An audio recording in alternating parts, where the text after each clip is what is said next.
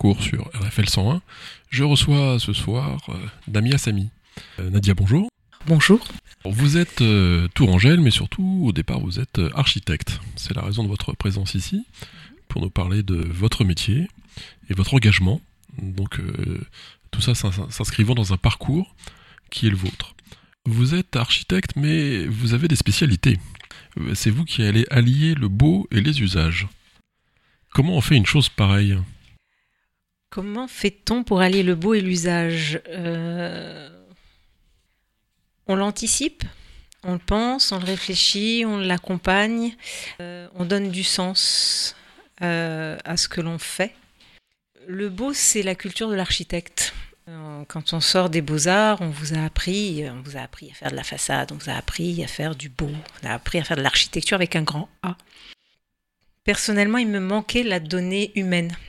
Il me manquait dans le beau, il me manquait la place de l'humain. C'est-à-dire que de l'humain qui ne trouve pas sa place euh, dans de l'architecture, euh, pour moi, on, a échoué. Euh, Nous sommes prestataires de services au service de l'homme à travers le beau. L'homme a besoin du beau pour exister. Il a besoin de la nature pour exister. Il a besoin de la lumière pour exister. Il a besoin du silence aussi. On parle de la pollution sonore, on parle de la pollution visuelle, on parle, euh, on parle de, aujourd'hui, enfin, euh, on aborde toutes ces thématiques-là. Et il y a 20, 25 ans, quand je les abordais, euh, c'était compliqué parce que je n'avais aucune oreille. Aucune oreille pour, pour me dire, il y a peut-être quelque chose à creuser de ce côté-là. Effectivement, on n'y travaille pas suffisamment. Allons-y. On commence traditionnellement cette émission par une citation. Alors j'en ai une belle à vous soumettre. Sois un guerrier pacifique et inspirant. Les autres sont déjà pris. Oui, elle, elle est pas de moi. hein. Je l'ai reprise, effectivement. Qu'est-ce que ça veut dire les autres sont déjà pris? Soit un guerrier pacifique et inspirant, les autres sont déjà pris, les autres sont déjà pris. Ce ce sont tous ceux qui ne sont ni euh, pacifiques ni inspirants. Des guerriers qui ne sont ni pacifiques ni inspirants, il y en a plein. Donc ils sont déjà là. Donc, à nous, à nous de rééquilibrer la balance en devenant une horde de guerriers pacifiques et inspirants qui œuvrent à, donner du sens, euh, du bien-être, du mieux-être, euh, sans que ces mots soient galvaudés, mais au contraire respecter, respecter ces mots pour les porter, euh, pour les porter du mieux que l'on peut dans l'architecture, dans le bâtiment, sur le trottoir, dans la voirie, partout, partout où l'homme, l'homme a lieu de citer. On va, on va, on va revenir euh, sur tous ces thèmes hein, qui font appel à plusieurs disciplines, comme on a déjà eu l'occasion de, de se le dire. Mais revenons à vous d'abord sur votre parcours. Vous êtes né où, Nadia? Alors moi, je suis née en banlieue parisienne. Il y a un petit moment de ça, C'était Euh, où juste Pardon? Malakoff, Malakoff, dans les Malakoff. Hauts-de-Seine. dans les Hauts-de-Seine, absolument. Est-ce que vous avez vécu à Malakoff?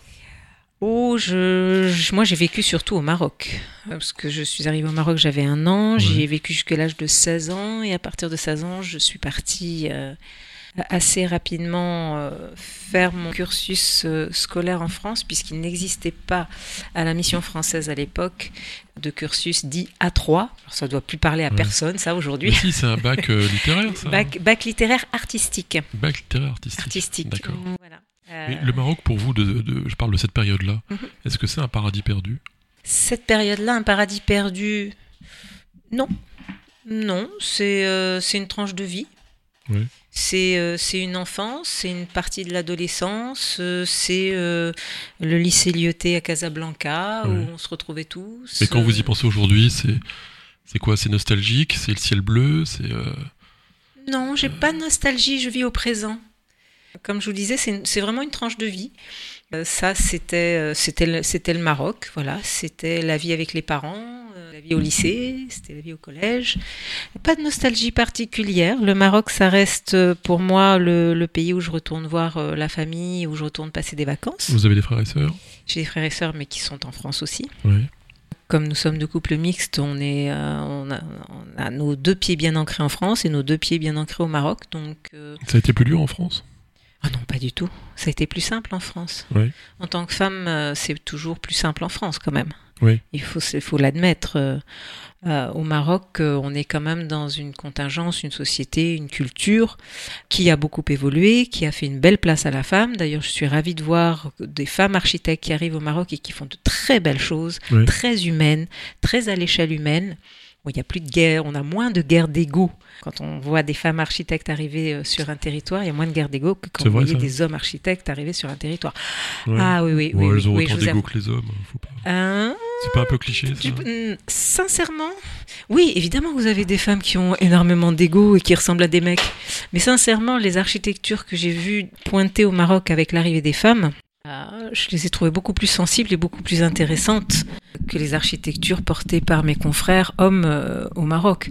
Maintenant, je dis pas qu'ils sont tous comme ça. Hein. Euh, J'ai Oui. des confrères hommes au Maroc qui sont aussi très sensibles et qui ont aussi fait de très belles choses et pas forcément, qui n'ont pas forcément cherché à faire plus gros que celui d'à côté, Mmh. plus haut, plus grand, plus gros. Ah, voilà. Les garçons, c'est pas des mecs bien. Les garçons, c'est pas mecs bien. je, je dirais pas ça. Je dirais pas ça parce que je n'oppose pas les hommes et les femmes. Oui, bien sûr. Alors revenons sur votre bac à 3. Oui. C'est ça. Alors qu'est-ce qui se passe après? Qu'est-ce qui se passe après mon bac à 3 D'abord, ben, Les, les euh, beaux-arts Est-ce que vous vous souvenez de l'instant où vous avez su que vous aviez le bac? Ah, parfaitement. Oui, oui, oui. Ah oui, on se souvient tous du moment où on Bah est oui. devant la grille Ouais. du lycée en train de drôle. lire la liste pour chercher son nom dessus. Ça, c'est le moment, je pense, qui reste, qui reste le marrant. moment de passage. Quoi. C'est marrant comme ça marque ça. Ça marque, Ouais. ça marque. Et je me souviens que ma mère m'avait acheté, offert une petite clé en or, en tour de cou, pour me dire voilà, c'est la première petite clé euh, qui ouvre la première porte pour Ah, pouvoir joli, aller, aller au-delà. Oui, c'est Ouais. c'est très, Vous l'avez toujours joli. Oui, dans une petite boîte bien rangée. Et à cette époque, vous saviez déjà que vous seriez architecte? Pas du tout. Pas du tout. Moi, je fais partie de cette génération. Alors, ça va pas me rajeunir, ça encore. Euh, de cette génération qui disait pas non aux parents. Euh, C'est-à-dire que moi, je voulais être. euh, Tueuse à gage. C'est pas ça que vous Ah, comment dire euh, Guerrière pacifiste. je, je dirais pas tout à fait ça. Ah non, je voulais être euh, psy pour enfants. Oui. Et euh, comme vous disiez à l'époque, je veux être sage-femme, je veux être psy pour enfants. Vous regardez avec des grands yeux en vous disant c'est pas des métiers ça. Les femmes ont toujours accouché toutes seules. euh, Les psys pour enfants c'est quoi ce truc? Euh, Ma fille, tu iras faire architecte. Bah, comme je disais pas non à papa, j'ai dit d'accord. Je me suis retrouvée aux Beaux-Arts. À faire architecture, parce qu'effectivement, bac à 3, j'aime quand même le dessin, j'aime l'art, j'ai toujours été cette fibre, cette sensibilité du beau euh, et de l'histoire. Mais cette sensibilité du- de la psychologie, de l'anthropologie, de la sociologie, je l'ai toujours eu en moi très ancrée. L'humain, le, le- le- le fait d'être très humaine, très tournée vers l'humain. Ça, ça, ça, ça, je suis née avec. Donc, je pense que c'est très, très marocain, ça aussi d'ailleurs. Ouais. Si je devais, euh, si je devais mettre quelque chose de, de ce côté-là.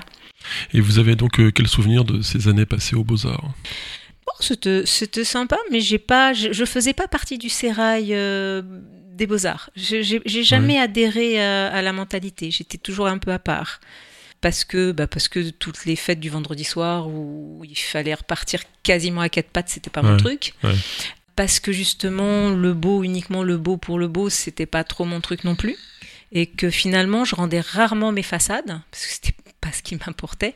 Et je m'occupais toujours de ce qu'on pouvait voir quand on était assis dans son canapé par la petite fenêtre, de comment on était bien à l'intérieur, ce qui fait que je finissais quasiment jamais mes projets et que j'étais pas forcément la mieux notée. Ouais. Mais c'est pas grave. Il fallait faire des façades. Il fallait toujours que les façades soient très belles. Ah ouais Ah oui, ah bah oui, ça- oui. Et comment on fait une façade? Ah ben je sais pas. C'est pas mon dada. C'est pas que- pas mon truc. pas Moi, vous je suis dans l'usage. Je laisse les copains faire les façades. Alors vous m'avez dit justement que vous vouliez allier le beau et l'u- et l'u- et l'usage en fait. Le beau Euh, et l'humain. Le beau Le et l'humain. l'humain. Alors Le- l'humain, j'ai une vague idée, mais le beau c'est quoi? Eh ben, justement, euh, si on part de l'humain, on part plus de l'architecture, mais on part de l'humain. On part plus du Ouais. bâtiment et des murs, mais on part de l'humain. L'humain, il a besoin de quoi pour être bien, pour ne pas être agressif, pour être, euh, euh, j'allais dire, un animal social. Mais je reviens sur le beau. Mais oui, justement, l'humain a besoin de philocalie, il a besoin de beau, il a besoin d'harmonie pour être apaisé. Et c'est là que le job de l'architecte prend toute son importance. L'architecte, il est là pour euh, faire d'une commande du beau. Mais pas seulement du beau, certes, on a besoin du beau, le beau fait du bien à l'âme. Et sans le beau, on ne peut pas vivre. Ouais, mais euh, j'insiste, hein, mais creusons encore quoi, sur quoi la notion même de beau. Qu'est-ce que le beau Voilà. Qu'est-ce que le beau Finalement. Euh, le beau, c'est quoi Est-ce Alors- que c'est l'harmonieux Oui, mais l'harmonie est différent pour tous. Le beau est différent pour tous, selon les cultures. Donc le beau, c'est pour ça que je pars toujours de l'humain. Le beau, selon les quartiers, selon les cultures, c'est pas le même partout pour, certains, pour certaines cultures, à certains endroits, euh, le beau, ce sera plutôt, euh, plutôt dans la nature, pour d'autres, ce sera plutôt dans la ville, pour d'autres, ce sera plutôt du verre, pour d'autres, ce sera plutôt de la pierre, pour d'autres, ce sera plutôt euh, de la terre. Là où moi, je, mes, mes, mes travaux, mes 20, 25 ans de travaux, d'études de terrain avec les gens sur cette question de l'approche anthropo, de l'observation, m'amènent à, a, quand même à des dénominateurs communs. Le dénominateur commun, c'est euh, pour être bien, il nous faut euh, respecter cette part de philocalie et cette part de biophilie. aimer la vie et, aimer, le, beau. Et, oui, euh, et si on ne respecte pas ça, on n'a pas répondu à l'essentiel qui va faire qu'un être humain peut être bien avec lui-même. Je ne parle pas, même pas d'être bien avec les autres, je parle d'abord d'être bien avec lui-même. Pour être bien avec lui-même, vous pouvez faire ce que vous voulez. L'homme est fait de plus de 90% d'eau. Il a besoin d'eau. Il a besoin de verre. Il a besoin de terre. Mais le centre Pompidou, c'est beau, c'est pas beau? Nature. On aime, on n'aime pas. Euh, moi qui aime l'architecture et, et, beaucoup d'architecture, je dirais pas que c'est pas beau. Moi, j'ai beaucoup euh, étudié justement le centre Pompidou parce que j'ai étudié quand j'ai été amené à, y faire une mission d'amélioration de la qualité d'accueil. Euh, j'ai étudié ce qui faisait qu'on s'y sentait bien et qu'on s'y sentait pas bien. Par exemple, euh, toutes les circulations verticales sont renvoyées en façade vers l'extérieur, ce qui fait mmh. qu'au niveau sonore, on s'y sent plutôt bien, c'est assez apaisé. Donc vous voyez, le beau c'est ça. Le beau c'est la qualité du son qui vous fait, qui fait que vous avez envie de rester dans un lieu, qui fait que vous êtes bien dans un lieu. Ce qui n'est pas beau, c'est ce que vous, c'est quand vous avez envie de fuir ce lieu. C'est un lieu qui vous dit.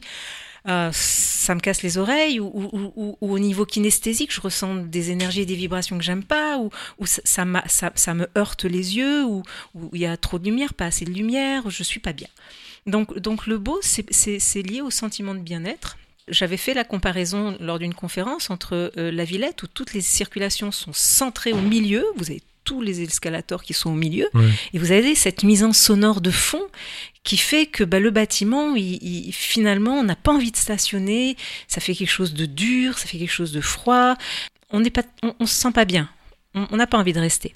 Alors que, à contrario, dans les volumes d'accueil de, de Pompidou, eh ben, on, a cette espèce de calme où on reste plus tranquillement, où il y a la, boutique d'ailleurs est ouverte, le café est ouvert, et on n'a pas cette nuisance sonore malgré le fait que ces lieux soient ouverts dans un même espace. Donc c'est ça aussi le mm. beau. Le beau, on a besoin de couleurs on, on, met pas assez de couleurs. Je sais que mes confrères adorent le blanc, le noir, le gris. Alors, je ne veux pas les critiquer, c'est pas le sujet, mais la notion d'équilibre. Euh, on me dit oui, mais c'est subjectif. Euh, moi, j'aime que la ville, je déteste la campagne. C'est pas le sujet. Est-ce que un appartement euh, avec vue sur bitume a la même valeur qu'un appartement avec vue sur mer, sur forêt, sur terre, sur sur air, tout mmh. simplement Non. Donc, on voit bien que naturellement, spontanément, l'être humain va quand même tendre vers ce beau-là parce qu'il est fait de ça. Et si on ne respecte pas ça, on est à côté de la plaque. On génère des quartiers difficiles, on génère des gens difficiles, on génère de la colère. Et, je pense que notre profession ne s'est pas suffisamment interrogée là-dessus. Alors ça vient, euh, tout ça c'est en mouvement aujourd'hui. Et c'est ça qui est chouette. C'est que toutes ces questions, enfin, Enfin, elles sont, on se les pose. Enfin, le, milieu du bâtiment se les approprie, mais pas que. Les milieux politiques aussi se les approprient, alors que jusqu'à présent, c'était pas des sujets. alors je reviens aux beaux arts mhm. pour en sortir. Parce que comment ça se, comment, comment ça se passe la fin des beaux arts on vous remet un beau diplôme, il y a aussi. Euh, Alors la fin des beaux-arts, ça, se passe, ça se passe avec un diplôme un peu compliqué parce que j'étais la première justement à me poser ces questions et que là, je me souviendrai toujours de cette phrase. Ok, bon, d'accord, fais ton diplôme sur l'école pour tous, Fais, ton diplôme sur cette thématique où tout le monde vit ensemble en harmonie, les personnes en situation de handicap, euh, les enfants à l'école, dans la même école que les autres, les enfants handicapés mentaux ou autres, dans la même école que les autres, etc. Mais c'est pas grave, ça te passera. Comment ça, ça me passera? Mais non, 25 ans après, je suis toujours là avec le même discours. Euh, c'était tellement, à l'époque, il y a 20-25 ans, c'était tellement pas dans les esprits que c'était euh, bon, t'en es au niveau de ton diplôme, fais-toi plaisir. Mais, mais, ça te passera, tu vas faire comme tout le monde, tu vas aller faire de l'architecture avec un grand A. Donc, euh, donc euh, voilà comment ça s'est passé. Alors oui, j'ai eu mon diplôme. Oui, alors pour le coup avec les félicitations du jury parce que j'avais fait l'impossible. Pas parce qu'ils avaient aimé mes façades, hein, parce que ça n'a jamais été mon truc, on est bien d'accord, mais parce que j'avais fait l'impossible, c'est-à-dire j'avais réussi à faire cohabiter dans, dans, des espaces tous les enfants, toutes les pédagogies, oui en introduisant des choses sensibles qu'aujourd'hui, ça nous, ça nous paraît absolument pas aberrant. Par exemple, aujourd'hui, euh, on replante des cours de récréation. C'est ce que j'avais, euh, c'est ce que j'avais intuitivement tout de suite intégré. Pourquoi les plantes dans les cours de récréation? Parce que pour faire comprendre à, un enfant sourd, par exemple, euh, qu'il est 4 heures, midi, 11 euh, heures, le tournesol, le cadran solaire au sol, pour que des enfants handicapés mentaux comprennent aussi qu'il se passe des choses, bah, travailler avec l'eau qui coule, le sable, les matériaux, les matières. j'avais introduit tout ça à l'époque dans, dans, dans, dans, ces études. Et ça, je ne l'avais pas fait seul, je l'avais fait avec les personnes en situation de handicap elles-mêmes, puisqu'à l'époque, le seul moyen de faire entrer l'humain dans le sujet, dans le sujet, dans le projet, ben, c'était de, de rentrer par la porte du handicap. Alors mmh. que ça a toujours été les humains dans leur plus grande diversité qui m'ont intéressé, mais j'ai très vite compris que je ne pouvais ramener l'humain au cœur du sujet de l'architecture et des programmes architecturaux qu'en passant par la porte du handicap. Les, les personnes en situation de handicap euh, euh, militaient beaucoup, elles militent encore aujourd'hui et elles ont raison, mais je leur disais toujours, vous militez mal, vous vous vendez mal. C'est-à-dire que grâce à vous, on a des lunettes, grâce à vous, on a la mmh. manette de la télé, grâce à vous.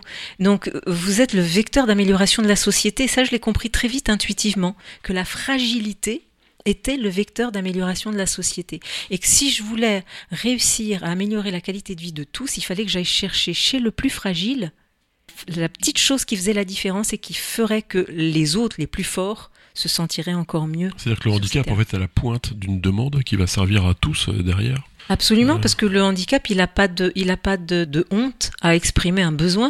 Les autres, euh, euh, dans la société, on vous dit quand même, euh, tu te plains, tu te plains pas, tu tombes jamais malade, tu vas bien, tu pleures pas, t'es jamais dépressif, ouais. te casse pas une jambe. C'est anecdotique hein, ma question, mais euh, la, télécommande, c'est vraiment un progrès dans l'humanité? Si vous revenez à la question de la télé tout court, je ne bah suis pas sûr. Hein. Franchement, je suis bon, peu importe. En tout cas, voilà. Ce qui est intéressant, c'est de voir que le handicap, en effet, est un besoin qui s'exprime euh, très directement et qui est à la pointe d'une demande qui va pouvoir servir tous les autres euh, Absolument. qui ne croyaient pas forcément être concernés dans leur histoire. Absolument, mais il ne faut pas tomber non plus dans l'excès inverse. C'est-à-dire que très rapidement, vous tombez dans le piège inverse qui est euh, Design for All. Design for All, on vous dit, on va sortir un produit qui va répondre à tout le monde. C'est faux, c'est pas un produit, c'est des produits. Quand on vous dit la rampe, c'est ce qu'il faut pour tout le monde, c'est faux. Une personne âgée ou une personne qui a un problème du trouble de l'équilibre, elle a besoin des marches. Elle a besoin des marches, oui. Et la rampe, c'est une catastrophe pour elle. Alors, vous, vous, donc vous êtes diplômé. Euh, qu'est-ce qui se passe? Vous commencez à collaborer au sein d'un. Très rapidement, je rentre dans des cabinets, des gros cabinets parisiens. Très rapidement, je me retrouve. Euh, qu'est-ce que vous avez fait de votre premier salaire? Qu'est-ce que j'ai fait de mon premier salaire? Oh, alors ça, autant je me souviens du bac, autant le premier salaire, j'en sais strictement rien. Je sais plus. Non, je crois que la, priorité c'était de manger, de, de s'abriter, donc c'était de payer un loyer et de remplir le frigo. C'est une bonne idée. Donc, euh, au-delà de ça, euh, c'était aussi simple que ça. Euh, et ces collaborations dans les cabinets, des souvenirs Alors ça, c'était très ça a été très intéressant parce que très vite j'ai bifurqué. Très vite, j'ai bifurqué puisque je me suis retrouvée responsable de projet dans des salles de réunion avec ce que j'appelais, pardon pour la caricature, à l'époque j'appelais les Bouygues où très vite, justement, on nous amenait des façades, c'est-à-dire que le gros cabinet gagnait les, concours en, vendant de la façade. Et puis après, il nous disait débrouillez-vous pour que ça marche derrière. Et moi, je me retrouvais avec des angles, des, angles impossibles à meubler, des, trucs où il y avait des fenêtres, euh, je n'avais pas suffisamment de lumière, je ne pouvais pas créer de courant d'air. Enfin, pour moi, j'y arrivais pas. j'étais en conflit, j'étais en conflit avec moi-même en fait, euh, entre ce qu'on me demandait et ce, que je, ce que je voulais faire en termes de qualité de vie, puisque mon sujet c'était la qualité de vie. Et j'ai tout plaqué le jour où euh, je me suis retrouvée en salle de réunion avec mes Bouygues qui me disent euh, écoutez, moi, l'humain, on s'en fout. Hmm. On est là pour faire du chiffre, donc de la surface.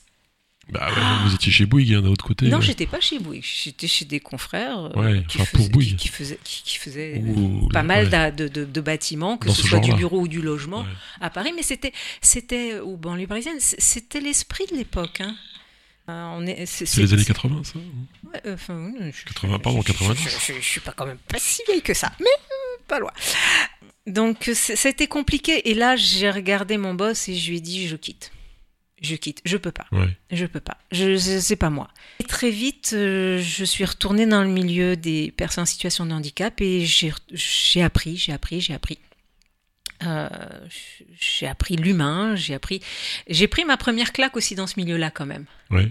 Euh, parce que c'est pas un milieu plus altruiste que celui qui est dehors, le nôtre. Mhm. Euh, donc, euh, ouais, je suis retournée me coucher deux, trois fois en me disant je baisse les bras. Et puis, au bout de trois jours, je me relevais en me disant bah non, j'y retourne. Et rapidement, je suis restée sur la thématique de l'amélioration de la qualité de vie pour tous et à partir du plus fragile. Donc, je me suis retrouvée à, à, à prendre un, un mi-temps euh, pour alimentaire dans des boîtes de promotion privée, où Mhm. je faisais de la déco d'intérieur. Et puis, à côté de ça, je commençais à démarcher bah, ministère des Affaires sociales, euh, répondre à des appels d'offres sur les questions du handicap, tout simplement, parce qu'il y avait que celle-là. Mhm. J'avais fait mes premiers articles. La MAF, la Mutuelle des architectes de France, euh, avait été interpellée par mes premiers articles. J'avais fait des premières, quelques écrits, et puis un premier, un premier livre où j'avais analysé pourquoi à l'époque le Louis-Pierre Grosbois, qui était le seul ouvrage qui existait sur la question du handicap, ne suffisait pas à faire de la qualité où j'avais analysé le fait qu'effectivement, à travers cet ouvrage, bon, on savait faire euh, une entrée, on savait faire un sanitaire, on savait faire un ascenseur. Mais par contre, il n'y avait pas de lien. Donc j'ai euh, projeté, dessiné conceptualisé ce qu'on appelle aujourd'hui la chaîne de déplacement et de participation, euh, autour de laquelle j'avais écrit un premier ouvrage au CSTB. Et c'est là-dessus, quelques années après, donc l'impossible dont on me parlait au, euh, lors de mon diplôme, est devenu réalité puisque le chef de cabinet sous Chirac, qui euh, voulait faire de la thématique handicap euh, une thématique phare Il doit être en prison, de son, de son quinquennat, je, je- Bon, tous ceux qui ont connu Chirac sont retournés. Joker. je- euh, m'ont appelé en me disant voilà, on a, on a vu votre ouvrage, on voudrait que vous intégriez le, Ouais. le groupe de travail qu'on a créé pour le- créer, écrire la loi handicap, la loi de 2005, de février 2005.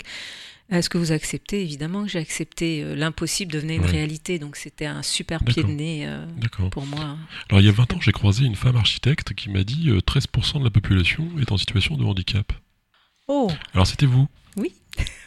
C'est curieux, parce qu'on ne s'est pas revu depuis. fou.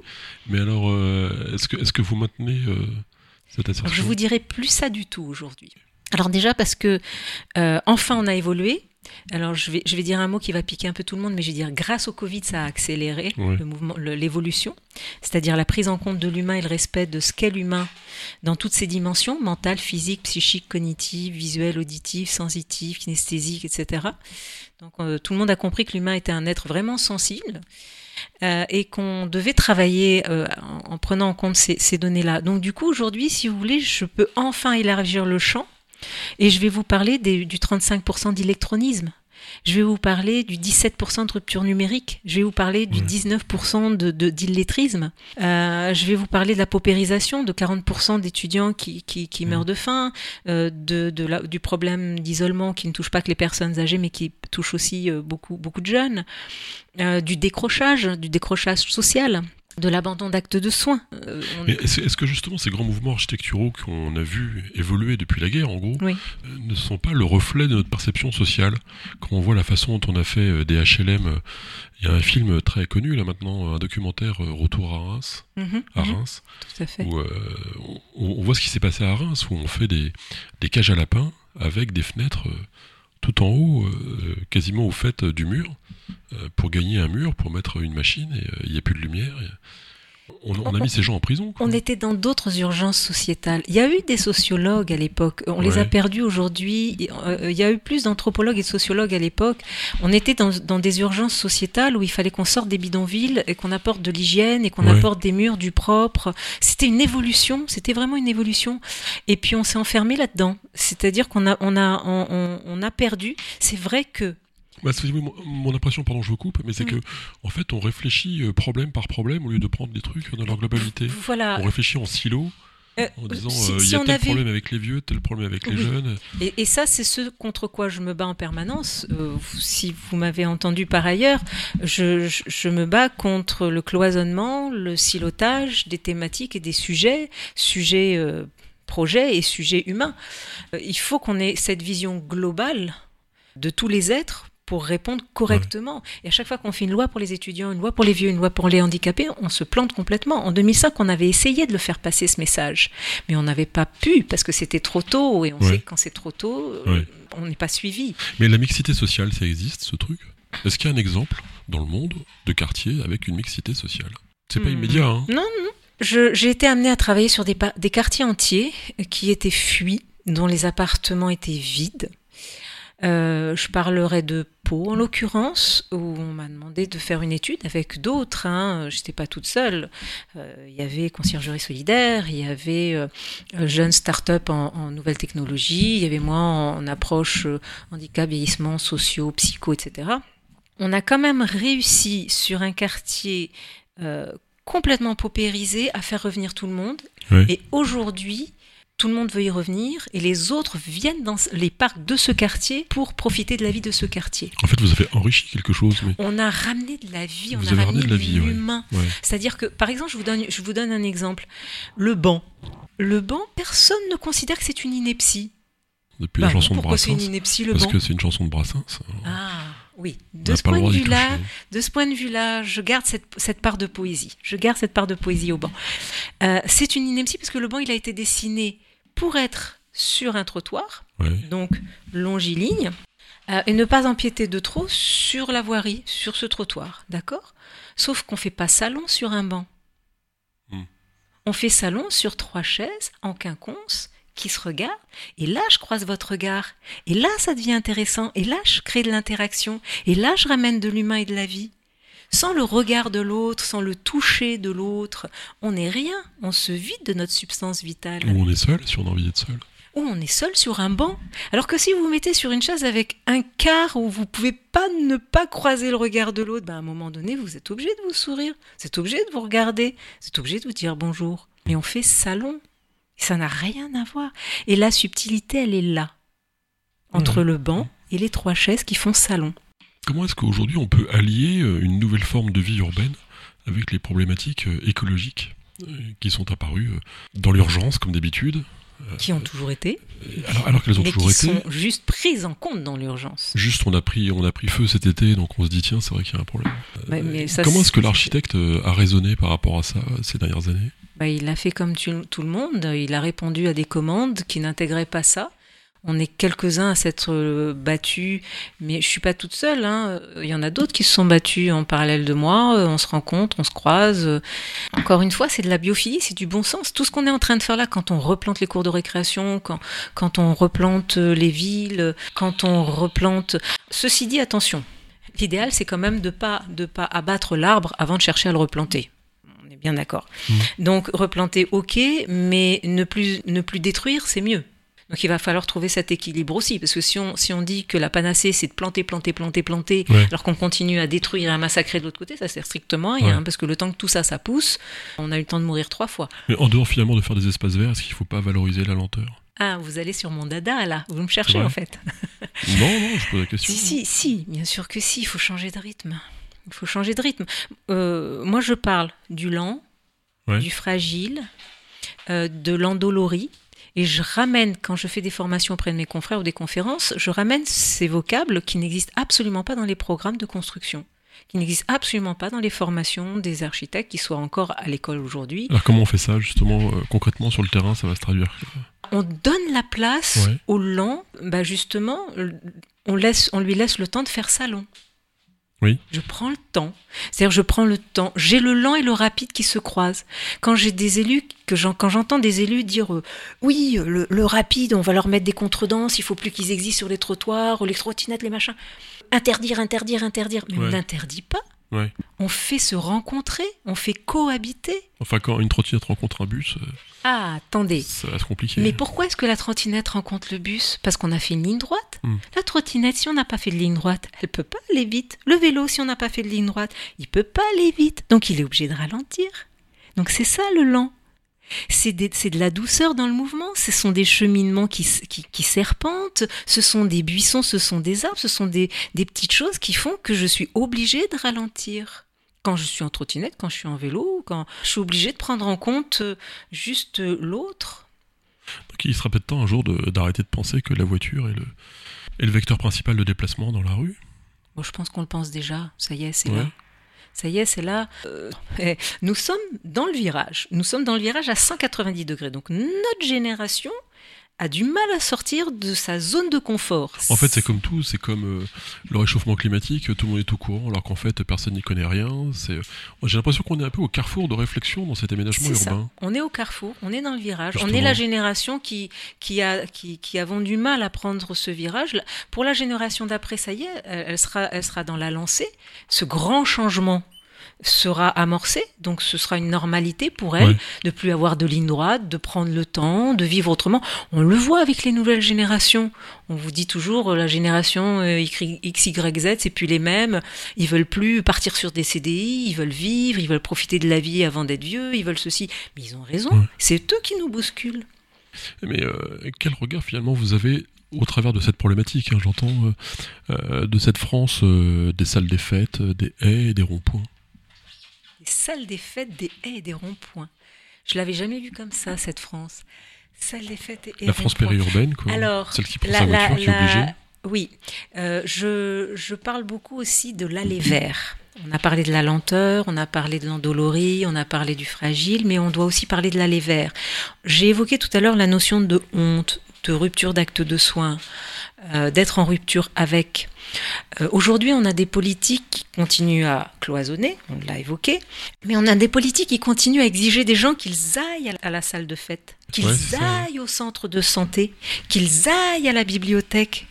Or, on a tellement de décrochage et on néglige tellement le décrochage que euh, on génère du mal-être, on génère de la colère, on génère tout ça. Pourquoi? Parce qu'on arrêtait d'aller vers eux. Rappelez-vous, euh, même si on n'est pas si vieux, gloops, euh, Bah, à l'époque, Vous êtes une gamine. on, a, bon. on avait, on avait Vous êtes né dans les années 80, comme je vous le disais. Bon, Euh, ouais, pas tout à fait quand même. On avait le truck qui venait nous apporter le pain et qui klaxonnait. On avait l'épicerie qui venait au pied de l'immeuble ou, ou- ou Mhm. dans le quartier résidentiel. On avait le pain de glace qui nous était apporté à domicile. On avait euh, bon. Eh bien, tout ça, on le ramène. Moi, je- ce, que je, ce que je vends, c'est uniquement du bon sens. Ce que les anciens savaient très bien faire et qu'on a complètement perdu. C'était mieux avant? C'était pas mieux avant. N'allons pas là-dessus. Euh, c'était différent. Il y avait des choses qui marchaient très bien, qu'on a perdu, du bon sens, qu'on a perdu et vers lequel il faut revenir. Ça, c'est clair, net et précis. Mais euh, sur plein d'autres thématiques, on peut pas dire que c'était mieux avant. Voilà, sur les droits, sur les droits de. Finalement, votre formation d'architecte qui est à la fois et avant tout artistique, mais qui est aussi technique, parce Oui. que bah, vous devez réfléchir, je sais pas moi, sur euh, la qualité des fluides, la résistance des matériaux. Le, le- Donc ça, c'est plutôt l'ingénieur. hein. Ouais, enfin, vous devez réfléchir avec tout ça aussi. Oui. hein. Vous êtes un On peu doit chef composer. d'orchestre. On doit composer. Oui, on est chef d'orchestre. on doit Avec un gros orchestre, parce qu'il y a aussi, comme vous le disiez tout à l'heure, de l'anthropologie, de la sociologie. euh, du coup, quel regard vous portez dans, dans le normatif? Est-ce qu'il n'y a pas trop de normes, finalement, pour faire simple? Vous, vous qui touchez à tous ces domaines, alors des domaines techniques et des domaines artistiques, est-ce que vous n'avez pas l'impression qu'aujourd'hui, la force publique vous met tout simplement trop de normes pour pouvoir créer? Je vais vous dire mon grand regret. Mon grand regret, c'est que euh, les lois ne nous donnent pas des objectifs de performance à atteindre, au stricto sensus, sans nous dire comment le faire. C'est-à-dire qu'aujourd'hui, vous avez des arrêtés d'application, des décrets, des arrêtés, des circulaires qui vous disent comment faire. Et résultat des courses, vous avez en face des bureaux d'études, des archives, des politiques, peu importe, Pierre-Paul Jacques, je, je- je critique personne, mais qui vont vous dire, dans l'arrêté, ils nous ont dit qu'il fallait faire comme ça. Ça ne laisse aucune place à l'intelligence. Ça frustre tout le monde. Personne n'est content. Alors que si vous laissez, euh, si vous donnez un objectif à atteindre avec euh, l'obligation, l'obligation d'atteindre cet objectif de qualité, Voilà. Vous laissez l'intelligence humaine, l'intelligence, euh, ingénierie, trouver les solutions et mettre en place des solutions. Je suis sûr qu'on serait beaucoup plus intelligent. Oui, mais pourtant, moi, je sais pas. Je vois dans un village qui est le mien, il y a une zone euh, qui a été refaite parce que voilà, l'usine est partie. Bah, Aujourd'hui, voilà, c'est une zone pavillonnaire euh, des plus classiques avec euh, quatre murs, un toit. Ça, c'est ce qui me rend malade. Mais, Mais c'est d'une tristesse c'est ça. c'est parce ce qu'il qui- faut bien que les gens puissent se loger aussi, donc il faut aussi oui, des mais coûts, on peut euh, être intelligent. Tout à l'heure, vous disiez, on est sorti euh, quand on a fait les premiers immeubles, euh, quand on sortait des, des bidonvilles, on a fait les premiers immeubles. On a fait ça. euh, on a fait des boîtes. On a des cages à lapins. Ouais. Euh, parce qu'on n'a pas intégré l'humain. On a intégré la fonctionnalité. On a intégré la pyramide de Maslow stricto sensus. Mm. On a intégré, il faut se laver, il faut dormir, il faut être efficace. Donc, je vais au travail, je crée une société où je vais le plus vite possible d'un point A à un point B, c'est-à-dire du travail au domicile. Au domicile, je dois me laver, je dois manger, je dois dormir, je dois repartir. Et on n'a pas intégré le fait de bah, le féminin, le sensible. Alors quand je dis le féminin, attention, encore une fois, j'oppose pas les genres. Euh, j'aime à, faire référence à, Jung sur l'humanus et l'humana, cette part de féminin qu'on a, cette part de masculin qu'on a chacun en nous. Il n'y a pas, a pas de honte, euh, il n'y a pas de gêne à, à accepter sa part d'humana quand on est un homme. Mais ça, vous voyez bien que sortir du patriarcat, accepter sa part part euh, votre part de féminin, votre part, de féminin, c'est quoi le féminin? C'est le sensible. Vous disiez j'en ai aucune, c'est pas possible. Vous êtes sensible. Non, non, pas du Vous tout. prenez vos enfants dans les bras, vous leur Voilà. faites des câlins. Le féminin, c'est ça, c'est tout. J'ai le droit d'être fatiguée, j'ai besoin d'avoir besoin de m'asseoir. J'ai le droit d'avoir besoin de ralentir. Mais est-ce que euh, vous ne répondez pas finalement à des questions, soit trop en avance, soit en retard, euh, d'une réponse que- collective, alors qu'aujourd'hui on est dans une société qui devient de plus en plus individualiste Je- Je suis pas d'accord avec le que fait que la société soit devenue individualiste. Je suis pas du tout d'accord avec cette définition. Je pense que c'est l'approche politique, euh, sociétale. Oui, on a été enf- enf- on a été enfermé dans des sociétés qui ont été construites autour de religion, euh, de dogmatisme, euh, de patriarcat. C'était comme ça, il fallait faire comme ça, donc il faut continuer à faire comme ça, et puis c'est comme ça, et puis on bouge pas. Et aujourd'hui, tout ça, c'est en train d'exploser parce que ça a plus sa place. Enfin, enfin, on est en train de, lâcher tout ça. Bon, il y, a quand même une sacrée résistance en face, hein, parce que tout ce monde qui est en train de sentir que ça leur échappe est en train de paniquer, donc ils sont de plus en plus agressifs et ils sont en train justement de- d'essayer de garder ce vieux monde.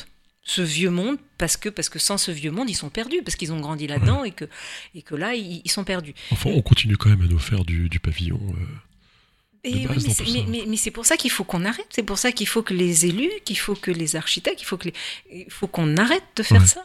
Alors, à arrête de faire ces lignes droites faciles. Il Oui. faut qu'on arrête de- il faut qu'on sorte de cette facilité. Voilà la cohérence du propos, en effet. Mais euh, dans votre parcours, donc, vous avez, euh, vous avez travaillé sur des, sur de très gros sujets, sur le palais des découvertes. Je suis sur le palais de la découverte, mais plutôt. Alors, c'est votre agence euh, Cogito Ergo Sum Oui, Cogito Ergo Sum à propos d'architecture, de biophilie et de philocalie. Vous avez travaillé pour le palais des découvertes Trava- La Alors, je suis en train. LVMH, enfin, Voilà, de trucs, la hein. fondation Louis Vuitton, euh, la tour euh, à Arles, Nouma de Arles, donc beaucoup de sites, euh, beaucoup de sites, euh, de, beaucoup de musées. C'est vous qui avez dessiné le, le, le, le musée euh, Louis Je- Vuitton? Je, je ne dessine pas, je mets Ouais. mes mains dans mon dos pour respecter mes confrères. Parce que c'est vachement beau ce truc-là. C'est alors bah, euh, toujours pareil. Ouais. Le beau est, est subjectif, donc il y a ceux qui Ouais. adorent, il y a ceux qui détestent. Bien sûr. Pour moi, c'est une réussite, c'est très beau parce que mon job, à chaque fois que j'interviens, que ce soit dans des domaines très difficiles, très pauvres ou, ou très très riches, c'est de ramener l'humain au cœur du sujet, vous l'avez compris. Donc c'est quand, on, quand vous rentrez dans la fondation, vous vous, vous sentez bien. Vous sentez bien pour deux raisons. D'abord, il y a l'équilibre des masses. À l'intérieur, l'extérieur est, est dans le gigantisme. Quand vous rentrez, vous êtes à une échelle plus humaine. Et ça, c'est pas moi, ça c'est ça, ça, ça, c'est Guéry qui, qui a ce génie. Et puis après, il y a le détail. Et moi, je rentre dans le détail que personne ne voit, mais, mais dont tout le monde a besoin. Quand on a réussi, c'est quand on a réussi à faire du beau pour tous, où la différence ne se voit pas. Si vous dites, tiens, ça a été fait pour un aveugle, c'est raté. Tiens, ça a été fait pour un sourd. Oui. Tiens, ça a été fait pour quelqu'un de vieux. Tiens, ça a été. Ben non, c'est intégré, tout est là. Il y a l'appui, il y a la possibilité de se reposer, il y a la possibilité de lire, de s'approcher, euh, il y a la possibilité de se poser une fesse, il y a la possibilité de boire, il y a possi- Voilà, tout, a- tout est là. Et du coup, ça fait partie de votre environnement de manière tellement naturelle que vous ne le voyez plus, mais vous l'appréciez. C'est-à-dire qu'il ne vous manque rien. Donc vous vous dites, je vais revenir. Ceci dit, euh, pour revenir, il faudra même qu'il y ait des œuvres à voir, parce qu'il n'y a pas grand-chose hein, dans ce... Euh, Dans ce sur la, truc-là. ce- ce- ce- là, Ouais, je ne pas vous, rentrerai ça, pas, je ne rentrerai pas dans ce débat-là. Alors, Parce alors, ju- juste quand même pour Oui. rebondir là-dessus, Ouais. parce que moi, mon dada, c'est de faire sortir les œuvres dans la rue. ah, voilà. Pourquoi? Parce que tous ceux qui considèrent que l'art n'est pas pour eux, bien sûr, ont tort, mais ils ne le savent pas. Et quand l'art vient à eux, ils réalisent qu'ils peuvent le comprendre, qu'ils le trouvent beau ou pas, mais qu'ils ont à débattre autour eux aussi. Et après, ils vont se dire, tiens, peut-être que je vais aller plus loin et je vais rentrer dans un musée un jour. Mais tant qu'on ne va pas à eux et qu'on ne sort pas l'art dans la rue, moi je me rappelle à Tours, quand on avait eu Haussmann Sow, qu'est-ce que j'ai aimé, qu'est-ce que c'était beau Ouais. et qu'est-ce que j'ai adoré me mettre sur ces bancs et écouter, regarder les gens passer et réagir. Avec ce grand indien, Ah, euh, mais boulevard qu'est-ce, mais qu'est-ce que c'était beau et, et, et Statue ça devrait être là, monumentale. ça devrait être ça tout le temps. Le street art, euh, on le fait rentrer dans les bâtiments, mais évidemment qu'il en faut plus. Et, et aujourd'hui, je vous donne un exemple Euh, sur euh, un, foyer pour personnes âgées, on a fait rentrer le street art comme thématique prin- principale pour euh, donner de la vie et du sens à ce lieu et l'architecturer différemment, le penser différemment et faire en sorte que bah, tous les ans, on a les murs de l'escalier, on y fait autre chose. Et, et le street art, c'est pas que pour les jeunes et que dans la rue. Donc, ce sont ces échanges-là qui sont beaux et riches. Euh, Nadia Samy, on arrive un peu au terme de nos entretiens, mais euh, on aurait pu parler aussi de, du quartier Blanqui, où nous sommes aujourd'hui, parce que c'est vous qui, qui organisez euh, la fête de quartier. Oh. C'est- C'est une asso. euh, Je l'ai eu. Je les petites bouches, c'est ça Les petites bouches. J'ai créé cette association, les petites bouches, il y a un certain temps maintenant déjà. Euh, je l'ai gardée en présidence le temps de la mettre en route pendant trois années, et puis après j'ai passé le relais. Euh, moi, je, je suis un passeur. J'aime à dire que je suis une amphore vide dans lesquelles rentrent euh, les contenus et je passe. Donc, euh, j'ai créé, j'ai créé. Je me remplis de ce que j'entends et de ce que Ah. je vois. Cette amphore vide se remplit de ce qu'elle entend, de ce qu'elle voit, de ce qu'elle ressent. Et après, elle, elle, elle, elle est donnée à l'autre, elle est passée à l'autre. Et, et- et les autres, ce sont les gens du quartier. Donc quand j'ai créé cette association à l'époque, c'est parce que je voyais passer comme des fantômes les personnes âgées qui se sentent, que je voyais déposséder petit à petit de leur quartier. Quel regard vous portez sur la ville de Tours? Quel regard je porte sur la ville de Tours? Il y a des choses bien et des choses beaucoup moins bien. Heureusement qu'on a euh, le Cher et la Loire, les parcs, les jardins, qu'en deux minutes on est dans la nature. On a cet équilibre, on a cet équilibre aussi dans les hauteurs. Euh, Jusqu'à R plus 4, vous entendez votre enfant jouer dans la rue, vous savez ce qui se passe. Le contrôle visuel, auditif, kinesthésique de votre environnement sont aussi des choses qui font que vous vous sentez bien. Euh, donc on a, tout, on a tout ça qui fait qu'on peut, on peut se sentir bien. Après, euh, j'avais bataillé avec la précédente municipalité sur la rue nationale, Mhm. euh, où la pavée entièrement, ben, j'avais dit attention, ça va être trop froid, ça va être trop venteux, ça va être trop chaud, il va y avoir des chutes. Euh, c'est pas, les, les arêtes sont pas assez contrastées. Mes amis kinés m'ont dit Nadia, on pense à toi chaque fois qu'on reçoit une mamie qui a la pommette défoncée ou l'épaule défoncée parce qu'elle a encore pas vu au niveau de, de l'arrêt de tram euh, euh, la différence de, de- de niveau, Mhm. euh, les chevilles foulées. Donc oui, ça me fait râler, ça me fait râler parce qu'on a été des citoyens, on y est allé, on a dit attention, non, il faut planter, il, nous, il faut des arbres, il faut. Eh ben non, on a fait venir du pavé de Chine. Enfin, pour moi, ça, Mhm. ça, ça fait partie des choses qui, qui- qui sont des aberrations. Ok, Mais- j'ai deux questions, euh, Nadia. Sur la ville, quelle est votre ville préférée, celle où vous aimeriez vivre, et quelle est la ville euh, idéale La ville idéale. Ah, ah. Alors la première, euh, la ville qui existe aujourd'hui dans laquelle vous aimeriez vivre. il y en a plusieurs. Non, j'en veux qu'une. Ah, je pourrais pas vous répondre. Je pourrais pas. Je sais où j'aimerais pas vivre, mais je sais où j'aimerais. Je, je, je- je- il y a plein d'endroits. Voilà, où- je dis où- des villes comme ça, euh, Tokyo. Non. Euh, Los Angeles. Non. Miami. Non. Euh, Non. Casablanca. non plus, Non sinon plus. j'y serais. non, Paris. non, il faut l'équilibre, il faut l'équilibre nature. Bon, Déjà, vivre dans des villes, c'est compliqué. Euh, Plus petit, plus petit que des grosses villes. Bah, Melbourne. Non, je peux, vous, énorme. je, peux, je peux- je peux vous dire que tout ce qui est gros, tout ce qui est bétonné, tout ce qui est, euh, tout ce qui est noir, gris, vert, fer, non. Vert. Vert, fer, Ouais. vert, le vert, la matière. Ouais. Euh, À la défense, vous voudriez pas vivre au milieu de oh, la défense? Mon Dieu. Oui, c'est bah si, si, on, on- on Ouais. défonce toute la dalle, on replante, on, fait, on recrée une forêt au milieu de la défense, et pourquoi pas Non, mais ces gens sont fous d'avoir fait une chose pareille. Ah mais, mais bien sûr, et encore, euh, Et ils, encore, ont, on ils, peut ont, même ils ont pas failli, ils ont failli couvrir, ils ont failli couvrir le, le canal Saint-Martin, euh, Ouais. si vous vous souvenez bien à l'époque, parce que c'était le tout voilé- voiture, c'était l'impérialisme de la voiture. Donc aujourd'hui, on est en train de rechercher les rivières, de les faire ressortir, de casser les routes qui ont été créées dessus. Pour... Donc on revient au bon sens, on revient à, à tout ça.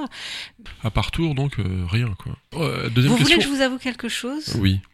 Je passe quasiment mon temps dans ma voiture avec ma petite tente sur le toit de ma voiture et je m'arrête dès que je peux dormir sur le toit de ma voiture avec les plus belles vues du monde. Ouais. Euh, en haut des falaises du Pays Basque, en haut des falaises de la Côte d'Opale, euh, ou de Bretagne, euh, ou, ou dans les Alpes, ou dans le Jura, ou dans les Vosges. C'est ça, mes plus beaux spots, ma vie, ma vie c'est ça, c'est plutôt celle-là. Euh, j'ai adoré Bogota, j'ai adoré Ouais. l'architecture euh, en Colombie quand j'étais invitée à travailler là-bas. Plus, plus terrienne, plus terre, plus d'une intelligence, euh, de la chaleur humaine, une- une chaleur humaine dans l'architecture qu'on n'a pas ici. Ici, on a du froid, on a du dur. J'ai adoré, j'adore la, la- la douceur de la Hollande, par exemple, de ces intérieurs de terre où, où les choses sont douces, où Ouais, la mais ils ont une langue, ils ont une langue horrible, hein, ces gens-là. C'est quoi la ville idéale? La ville idéale, c'est la ville qui est à la fois euh, excessivement plantée, c'est la ville où il y a autant d'animaux que d'humains. Parce qu'on Ouais. n'a plus d'animaux et ça, moi, le fait de plus entendre d'oiseaux, ça me rend Ouais. malade. Ouais. Je cherche le, le- le chant des oiseaux et là, même place des petites boucheries, Mm. on a perdu nos hirondelles et on a perdu le chant des oiseaux et ça, c'est une catastrophe. Je cherche euh, le bruit des abeilles et des guêpes. Quand je vois les gens qui ont peur des guêpes et qui les chassent, moi, je suis tellement contente quand j'ai des guêpes qui arrivent et qui se posent sur ma main. Autant d'humains que d'animaux. C'est de la cohabitation de la nature, des animaux, des humains, de l'eau, de la terre, du beau, de l'art dans la rue. Il y a beaucoup d'art dans la rue. Des, facsimilés, des tableaux, des toiles, des sculptures, et on met tout ça dehors. On arrête de les enfermer dans des musées. C'est des murs où tout le monde peut s'exprimer, c'est des arbres où on, on met de la poésie, c'est c'est des boîtes aux lettres où on met nos, où on met nos rêves dedans, euh, c'est des frigos partagés, c'est c'est c'est de l'humain, c'est du partage, c'est de la rencontre, c'est des, c'est des regards qui peuvent se croiser, c'est des regards qui regardent plus par terre mais qui regardent en l'air, euh, parce qu'on les Si invite à lever la tête, Si je mettais une boîte aux lettres dans la rue où les gens déposeraient leurs rêves, qu'est-ce que vous déposeriez, vous, comme, comme comme rêve, papier? Exactement celui-ci, celui que je viens de vous décrire. bah, Puisque je viens de le réaliser, là, j'ai- je viens de mettre la boîte aux lettres dans le. Ben, dans cette boîte aux lettres, je, je, je, mettrai, euh, je mettrai des programmes de ville de demain qui intègrent tout ça. D'accord, intégrer euh, toute cette harmonie. Euh, et à quelle époque vous voudriez revenir? S'il fallait comme ça un good bye.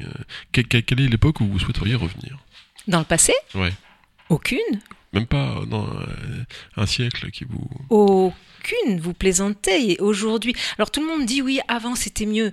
Mais non, mais non, même dans les années 70, en tant que femme, alors je me positionne en tant que femme, hein, soyons Oui. clairs. On, on est, non, non, pas- en tant que femme, aujourd'hui en France, euh, je, je situe aussi géographiquement le sujet. hein. Aujourd'hui en France, en tant que femme, euh, j'ai toute ma place, j'ai le droit de m'exprimer, j'existe, j'ai le droit de travailler, euh, j'ai le droit de, de, de mon, disposer de mon corps, j'ai le droit de m'habiller comme je veux, j'ai aucune période euh, dans le passé, même où, où on dit oui, la période hippie c'était trop bien, machin, 60, 70, Mhm. 50, pas tant que ça, dis donc, la femme au foyer, euh, euh, c'était très très très moyen, il a fallu se battre. Donc aujourd'hui, il faut qu'on garde tout ce qu'on a gagné. Mais je repartis en tant que femme, hein, encore une fois, ou en tant que fille ou petite fille, je repartirai pour tout l'or du monde, Hmm. dans aucun passé. Aujourd'hui, c'est plus simple pour une fille d'être architecte? Évidemment que oui, évidemment que oui. Ouais. J'ai un grand plaisir à voir que, que ce soit dans le milieu des boogman, euh, sur les chantiers en tant qu'archi, on a de plus en plus de femmes, des jeunes filles, de toutes jeunes filles qui arrivent et qui sont ingénieurs et qui ont euh, la même compétence, la même capacité que les hommes, voire à, à battre encore plus parce qu'elles elles ont encore quand même à prouver, puisqu'on on est, on est justement sur ce virage où on est le vieux monde face au nouveau monde qui arrive. Donc il faut encore quand même prouver au vieux monde qu'on le vaut bien. Voilà. Ça vous inquiète ce nouveau monde qui arrive là? Oh Parce qu'on- non, il est beau. On va tous crever, non? Ben, vous plaisantez ou quoi Nos enfants sont extraordinaires, ils vont nous Ouais. sauver tout ça. Ah ouais c'est des belles personnes, nos enfants. Ils ont tout compris. C'est nous les vieux cons, pardon, mais c'est nous les vieux cons qui voulons pas lâcher nos petits conforts, notre zone de confort, qui sommes encore accrochés là à, à nos voitures, nos machins, nos bidules. Non, non, non. Je, je- je crois beaucoup en la nouvelle génération. Je les trouve très beaux, très intelligents. Ils passent leur temps à faire des textos. Oui, Ils passent mais- leur temps sur Insta. Oui, oui, sur oui, TikTok, mais euh. mais mais euh, mais il y a le progrès, euh, il y a le bien et il y a le mal. Voilà, Internet euh, a sa sa sa, sa côté- sa- sa part de lumière et sa part d'obscurité. Si on sait bien l'utiliser, sa part de lumière peut nous faire avancer. Et sa part d'obscurité, ben, il faut il faut apprendre à nos enfants à s'en méfier. Allez, ma dernière question, c'est quoi, c'est quoi la plus grande qualité d'un ami? La plus grande qualité d'un ami, de pouvoir rester assis en silence à côté de vous, à regarder la nature, les couchers de soleil. Ouais, en gros, un ami, c'est celui qui ferme sa gueule, quoi. Non, c'est celui qui respecte vos moments de silence et de paix. Ouais, bon, bah. c'est un ami, quoi. Un vrai. Ok, est-ce qu'il y a une question euh, que Nadia que j'aurais dû vous poser que je vous ai pas posée? Est-ce que si on revient sur votre parcours, il y a, il y a un point que vous souhaiteriez évoquer qui, euh, qui, qui- qui- qui pourrait servir à une nouvelle génération justement ou qui euh, Moi, là, je repartirai sur des conférences euh, intégrales. On n'a plus le temps, je pense. Vous, Ouais. vous me garderez pas quatre heures de plus. Non. Ça va pas le faire. J'aurais envie de dire à la nouvelle génération de rien lâcher, qui sont beaux et juste, juste. euh, si peut-être euh, aux politiciens d'arrêter de faire de la politique comme ils la font aujourd'hui, et aux aménageurs d'arrêter de faire des aménagements comme on le faisait hier. S'il fallait euh, un nouveau métier, vous feriez quoi? Alors, je réinventerais. Alors, je- à l'époque, j'avais inventé le métier d'AMO en accessibilité. J'étais la première.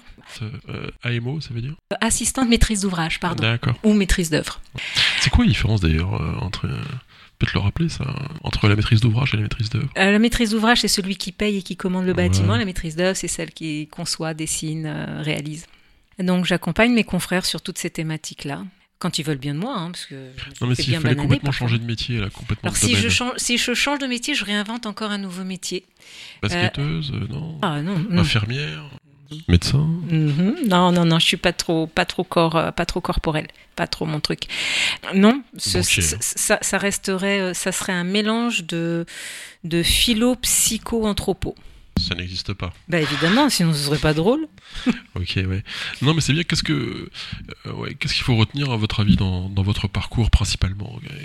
Qu'est-ce que vous voudriez qu'on retienne en fait? Quand on sait pas pourquoi, mais qu'on sait qu'on a raison et que c'est juste, qu'on va faire le bien, on lâche jamais. Parfait. Et ben c'était Nadia Samy que nous avons le plaisir de recevoir dans Parcours et qui j'espère nous rendra bientôt visite à RFL 101. Merci. Avec plaisir. Merci à vous.